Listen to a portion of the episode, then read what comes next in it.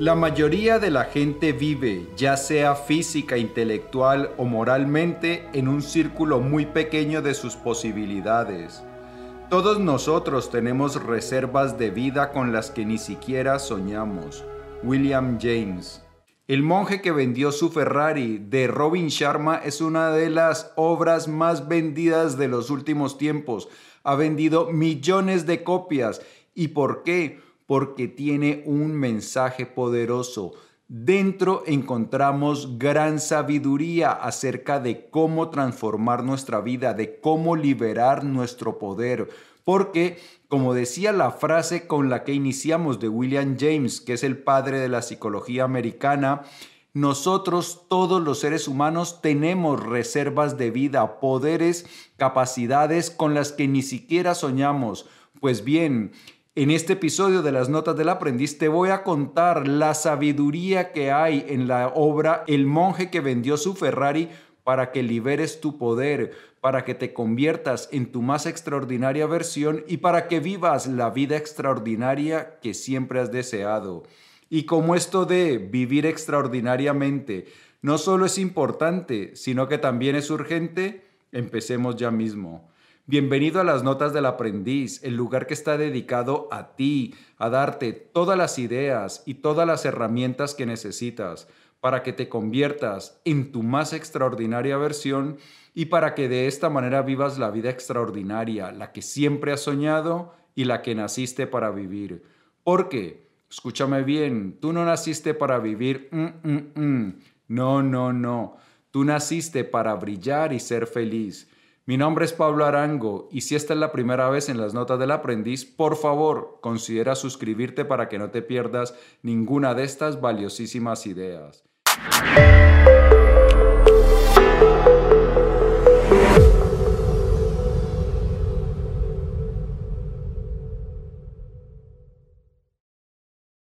Bien, vamos a darle un pequeño recorderis a la trama de la obra que no es muy complicada para ponernos en contexto. ¿De qué se trata la obra?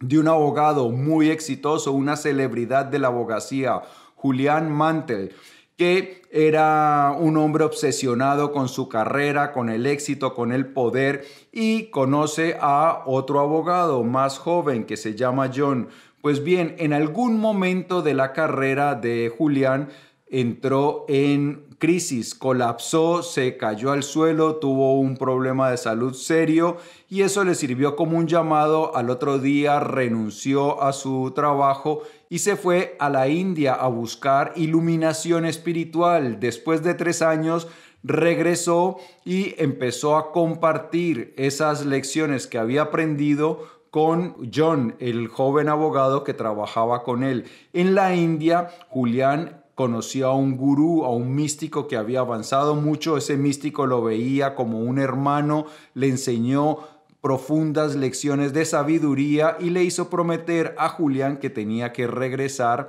para compartir eso y expresar pues esa sabiduría y que estuviera a disposición de muchas más personas. Esa es más o menos la trama. El monje que vendió su Ferrari no es una joya literaria, no es una obra de la literatura que se destaque por su maravillosa narrativa o su creatividad a la hora de construir un argumento. Sin embargo, tiene profundas lecciones, lecciones que de verdad si las aplicamos van a transformar tu vida van a liberar todo ese potencial que tienes en tu interior y que todavía no estás usando. Pues bien, Julián Mantel, ¿por qué tuvo esa crisis? Porque él estaba gobernado por el ego, algo que John pudo descubrir. Pronto me di cuenta de que a Julián le consumía la ambición, necesitaba más prestigio, más gloria, más dinero. Bien, la sociedad nos dice que si somos exitosos o, si queremos ser felices, debemos tener más prestigio, más dinero, más bienes materiales, más poder. Y eso es lo que compró Julián Mantel. Julián Mantel creía que iba a llegar a la felicidad si podía acumular todas esas cosas. Todas esas cosas normalmente son metas de el ego. El ego que es nuestro falso yo. ¿Cuál es la principal preocupación de nuestro ego? que las otras personas nos vean con unos ojos positivos. Entonces, el ego cree que si tenemos más dinero, que si tenemos más poder, que si tenemos más prestigio, pues seremos mejor visto por las otras personas y que como seremos mejor visto por otras personas, seremos más felices. Pero todas esas cosas, ni el poder, ni el dinero, ni la, ni la gloria, son de por sí malas. Pero el problema es cómo las conseguimos, de la manera en que las conseguimos. Ese es el verdadero poder. Entonces Julián Mantel estaba haciendo algo que de verdad no le llenaba, la abogacía no era lo suyo, no era su vocación. La, lo hacía porque pensaba que esa, la fama, el poder, el prestigio, el dinero que iba a ganar le iba a hacer feliz, pero no, lo llevó a un derrumbamiento físico y mental que por fortuna le hizo cambiar su vida. Entonces, después de tres años, Julián regresa y se encuentra con John y empieza a transmitirle todas estas enseñanzas que él adquirió durante su peregrinaje por la India. Empieza a vivir de tu imaginación, no de tus recuerdos. Para liberar todo el potencial de tu mente, tu cuerpo y tu alma, primero debes expandir tu imaginación. Verás, las cosas son creadas dos veces primero en el taller de la mente y después en la realidad. Todo el universo cooperará contigo para que tu vida sea mágica. Lo primero que le enseñó Julián Mantel a John es que hay que dejar volar la imaginación. Y eso es lo primero que hacemos con mis clientes en los procesos de coaching, dejar volar la imaginación. ¿A qué se refiere esto? A imaginar cuál sería la vida más extraordinaria que pudieras vivir, a imaginar que si dentro de tres o cinco años todo ha transcurrido de la mejor manera posible, todo ha transcurrido de fábula como lo deseamos, ¿cómo sería esa vida? Entonces, cuando nosotros dejamos volar la imaginación y, pensamos en esa vida maravillosa, cosas buenas empiezan a pasar, cosas maravillosas empiezan a activarse para que esa vida sea realidad. Cuando te inspira un objetivo importante, un proyecto extraordinario, todos tus pensamientos rompen sus ataduras, tu mente supera los límites, tu conciencia se expande en todas las direcciones y tú te ves en un mundo nuevo y maravilloso. Las fuerzas, facultades y talentos ocultos cobran vida y descubres que eres una persona mejor de lo que habías soñado ser.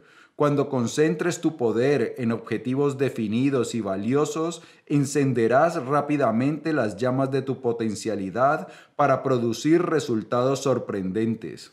Nos dice que cuando concentramos nuestra mente en un objetivo se encienden cosas. Esto no es algo que nos dicen solo aquí en esta obra. Eso nos lo decía también Friedrich Nietzsche. Él la llamaba la idea unificadora. ¿A qué se refiere?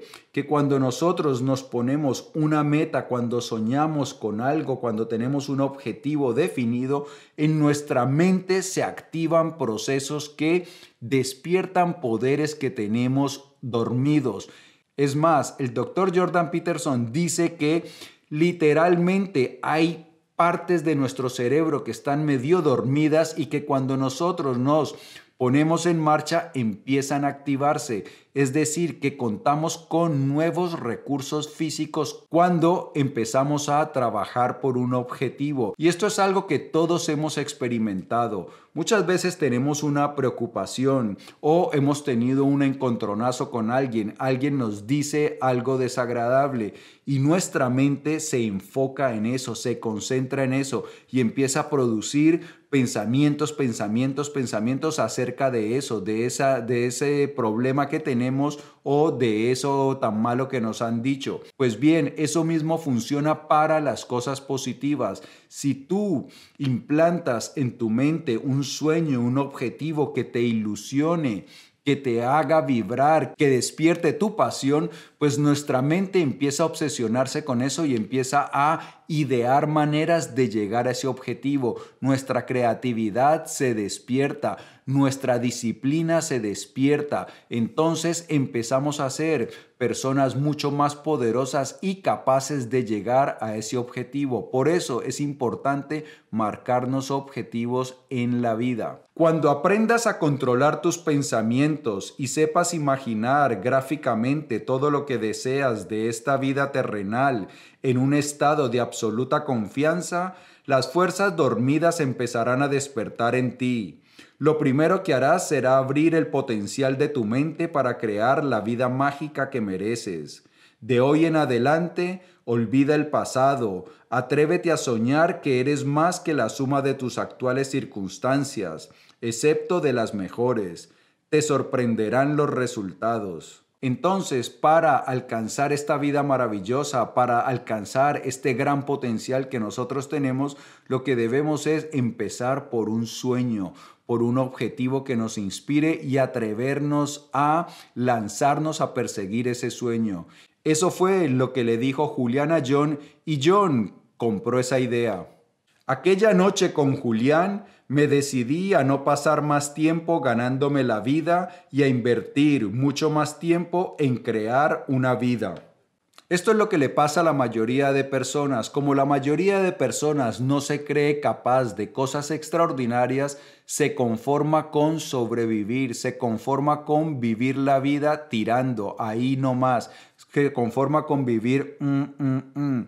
Pues no, como nosotros tenemos ese potencial y si de verdad nosotros creemos que ese potencial existe y que realmente hay grandeza en nuestro interior, pues es mucho más fácil que nos lancemos a perseguir metas audaces. Sin embargo, aunque sean muy audaces y aunque tenemos mucho potencial, mucho poder, pues también hay riesgos. Pero la mayoría de personas le da demasiada importancia a la parte negativa de los riesgos y no suficiente importancia a las potencialidades que podemos ganar. ¿Y qué riesgos debería correr? Deja de ser tan pragmático. Empieza por las cosas que siempre has querido hacer. He conocido abogados que dejaron su trabajo para ser actores y contables que se han convertido en músicos de jazz. Al intentarlo, han descubierto la felicidad que los eludía. ¿Qué más da si no pueden permitirse hacer dos vacaciones al año o tener una estupenda casa en las Islas Caimán? Correr riesgos calculados siempre da buenos beneficios. Es cierto, salir en búsqueda de nuestros sueños, salir a perseguir la vida que nos hemos imaginado, la vida maravillosa con la que soñamos, implica riesgos, pero esos riesgos se pueden minimizar. Pero el riesgo más grande es no hacer nada, seguir viviendo una vida mediocre y cuando ya no haya tiempo, cuando ya estemos muy mayores, darnos cuenta que desperdiciamos la oportunidad de vivir y de hacer todas las cosas que soñamos. Entonces, hay riesgo, pero el peor riesgo de todos es no hacer nada, darnos cuenta que hemos desperdiciado nuestra vida que es preciosa. Así que ponte en marcha, empieza a trabajar para hacer realidad esa vida con la que sueñas. Es la tiranía del pensamiento empobrecido. La gente que piensa lo mismo todos los días, cosas negativas en su mayoría, han caído en malos hábitos mentales. En vez de concentrarse en las cosas buenas y pensar en cómo hacer que todo sea mejor, son cautivos de sus respectivos pasados. Unos se preocupan de fracasos sociales o problemas financieros, otros se lamentan de sus infancias, otros, en fin, se preocupan de asuntos más insignificantes, el modo en que un dependiente los ha tratado o el comentario malicioso de un compañero de trabajo.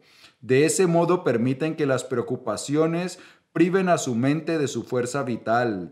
Están bloqueando el enorme potencial de la mente para aportar todo lo que ellos quieran, emocional, física y espiritualmente.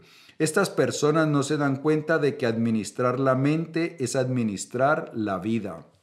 Esto es algo que pasa. Nuestra mente tiene un poderoso sesgo negativo, le damos mucha más importancia a las cosas negativas. Por ejemplo, puede ocurrir que en un día tu pareja te ha dicho cosas agradables, tus hijos te han dicho cosas agradables, tu jefe te ha dicho cosas agradables, las ventas van bien, pero llegas y te encuentras con el dependiente de una tienda que te habla mal o te frustra una llamada que tienes que hacer a la compañía de telefonía celular y eso es lo que más pesa en tu mente, se queda enganchada ahí tu mente a ese punto negativo. Esto es algo que puedes observar y verás que es cierto. Pasa por el lado cuando la gente se reúne y verás que la mayoría de gente está quejándose, que de sus hijos, que de su pareja, que de su trabajo, que de su jefe. Quejarnos es una constante del ser humano. Y obviamente cuando vivimos quejándonos, pues traemos lo negativo a nuestra vida y no somos capaces entonces de utilizar la mente, utilizar el poder del pensamiento positivo para crear la vida que queremos. Eh, en lugar de utilizar los recursos mentales en hacer realidad nuestros sueños, seguimos anclados en lo negativo, dándole mucho más poder a las cosas negativas. Winston Churchill dijo que el precio de la grandeza es la responsabilidad sobre cada uno de tus pensamientos. Cuando empieces a concentrarte solo en pensamientos positivos, rechazando los negativos a fuerza de voluntad, te aseguro que los pensamientos malos se marchitarán enseguida. El que controla sus pensamientos controla su mente. El que controla su mente controla su vida. Cuando alcanzas la fase de controlar totalmente tu vida, te conviertes en dueño y señor de tu destino. Nuestra mente es como un jardín. Entonces, en ese jardín hay plantas bonitas, plantas que adornan y hay maleza. La maleza son los pensamientos negativos. Y tu atención, la atención que le prestas a unos y otros, es el agua que riega ese jardín. Si tú, como dijimos antes, tienes la costumbre de regar, de prestarle atención a los pensamientos negativos, esos pensamientos negativos se fortalecen porque los estás regando. Pero si tú dejas de prestarles atención, los dejas marchar, no te enganchas con ellos y empiezas a prestarle más atención a los pensamientos positivos, pues los pensamientos negativos se marchitan. Lo que hace que unos pensamientos u otros dominen es la atención que nosotros le prestamos. Si empezamos a hacer un esfuerzo deliberado por cultivar pensamientos positivos, por cada que vemos la, pensamientos negativos, interrumpirlos y cambiar por un pensamiento positivo, pues esos pensamientos negativos que ya no les prestamos atención se marchitan y ya no empiezan a aparecer con tanta frecuencia. Y entonces nuestro jardín mental queda poblado de pensamientos bellos, pensamientos positivos que nos van a ayudar a hacer realidad la vida que soñamos. Para vivir una vida de máxima plenitud hay que montar guardia y dejar que entre en tu jardín solo la información más selecta. No puedes permitirte el lujo de un pensamiento negativo, ni uno solo. Las personas más alegres, dinámicas y satisfechas de este mundo no difieren mucho de ti o de mí. Todos estamos hechos de carne y hueso. Todos venimos de la misma fuente universal. Sin embargo, los que hacen algo más que existir, los que avivan las llamas de su potencial humano y saborean la danza mágica de la vida, sí hacen cosas distintas de los que viven una vida corriente. Y la más destacada de ellas es que adoptan un paradigma positivo acerca de su mundo y cuanto hay en él.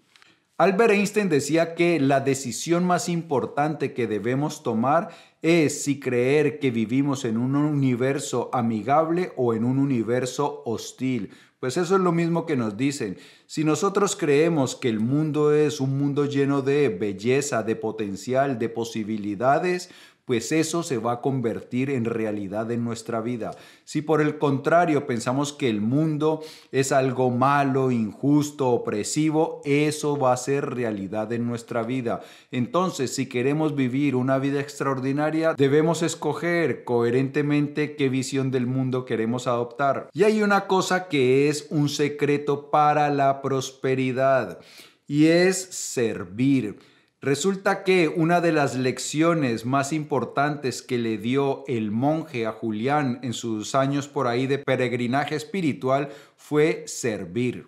Se veía a sí mismo como un instrumento de reforma social que podía utilizar su talento para ayudar a los demás. Esa visión dio sentido a su vida, le daba un objetivo y estimulaba sus esperanzas. Estaba cansado de que mi vida fuera como unas maniobras militares, le dijo a Julián. Me di cuenta de que mi misión es servir a los demás y contribuir de algún modo a hacer de este mundo un lugar mejor. Ahora vivo para dar, paso los días y las noches en el templo, viviendo de una forma austera pero gratificante.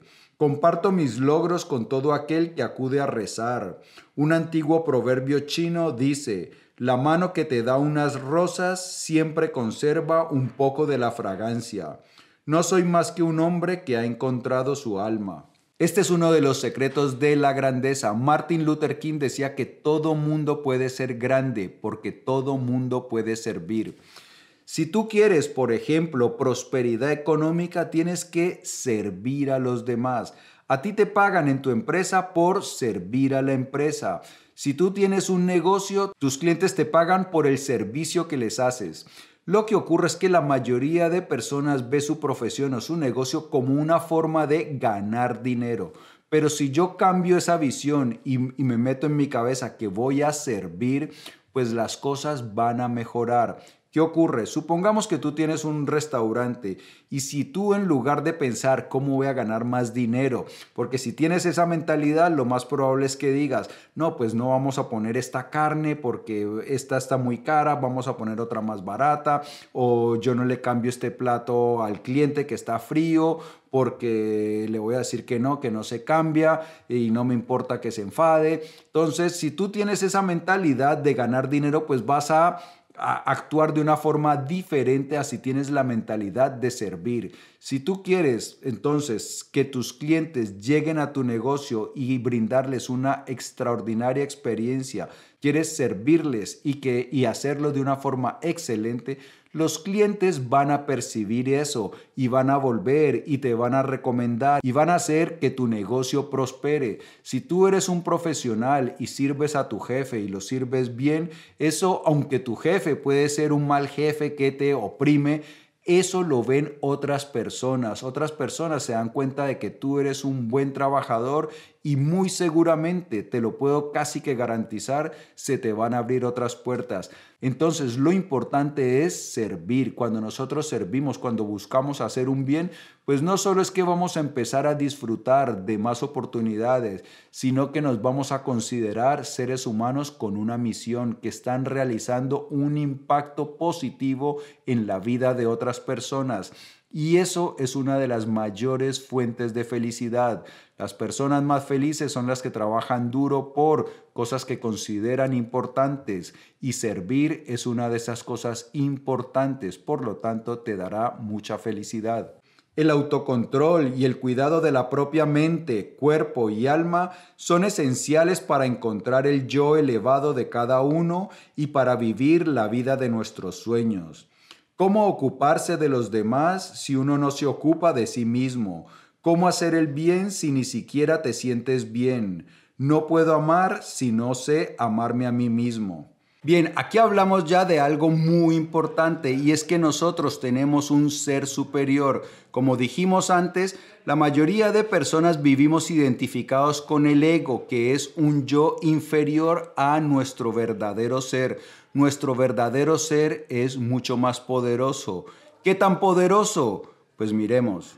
Todos los seres que pueblan la tierra, todas las cosas que contiene, tienen un alma Todas las almas fluyen hacia una sola, que es el alma del universo.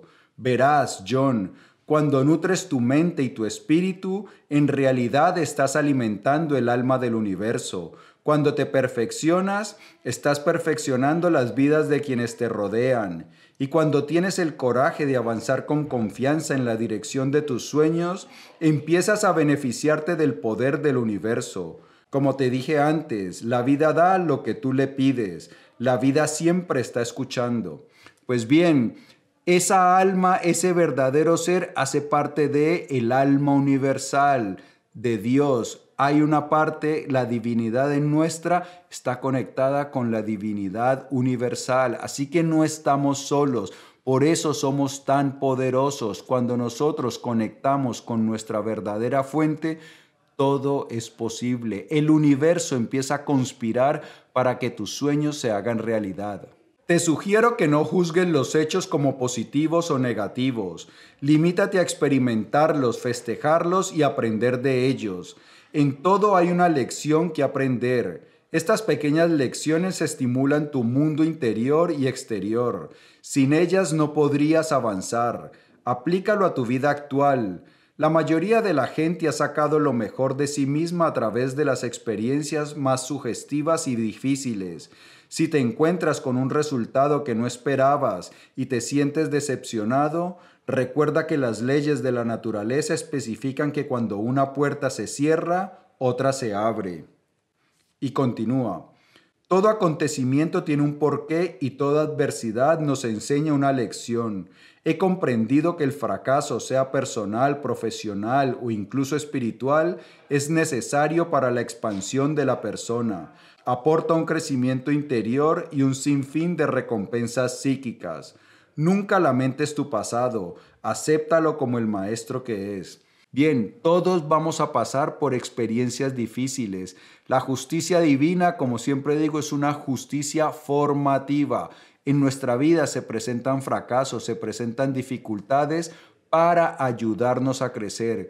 Tú, imagínate, tienes un problema en tu trabajo y si tú coges y enfrentas ese problema y lo superas, lo que queda de ti es una versión más competente, una versión más fuerte.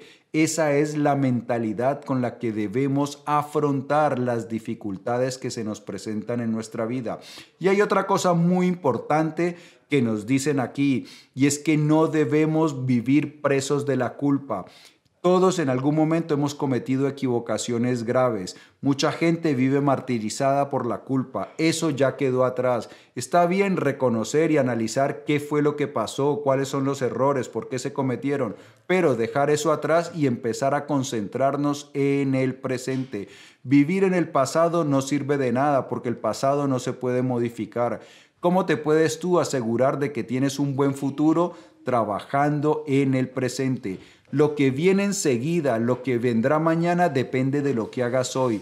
Así que si dedicas toda tu atención a el momento presente, verás que el futuro empezará a ser brillante. No importa lo que te ocurra en la vida, porque tienes la capacidad de elegir tu reacción. Cuando consigas arraigar el hábito de buscar lo positivo en cada circunstancia, tu vida pasará a dimensiones superiores es una de las más importantes leyes naturales. Cómo reaccionamos a un evento es nuestra decisión. Yo puedo sentirme víctima o puedo ver ese evento negativo como un desafío, como un llamado a crecer, a evolucionar, a fortalecerme. Eso depende de nosotros. Y esta es la primera parte de las lecciones de este muy buen libro, El monje que vendió su Ferrari. Pronto haré una segunda parte con más lecciones importantísimas. Amigo mío y amiga mía, si el vídeo te ha gustado, dale por favor dedito arriba. Te invito a que lo compartas para que me ayudes a que hagamos viral la sabiduría. Antes de marcharte, no olvides suscribirte y por aquí quedan otros episodios de las notas del aprendiz cargados de valiosísima información. Yo en ti pienso todos los días en cómo te ayudo a crecer más rápido y amar más grande que es lo más importante. Por eso nos veremos muy pronto. Chao. ¿El vídeo sigue corriendo? Sí. Hola gente de YouTube. Suscríbanse al canal de este fío. bueno.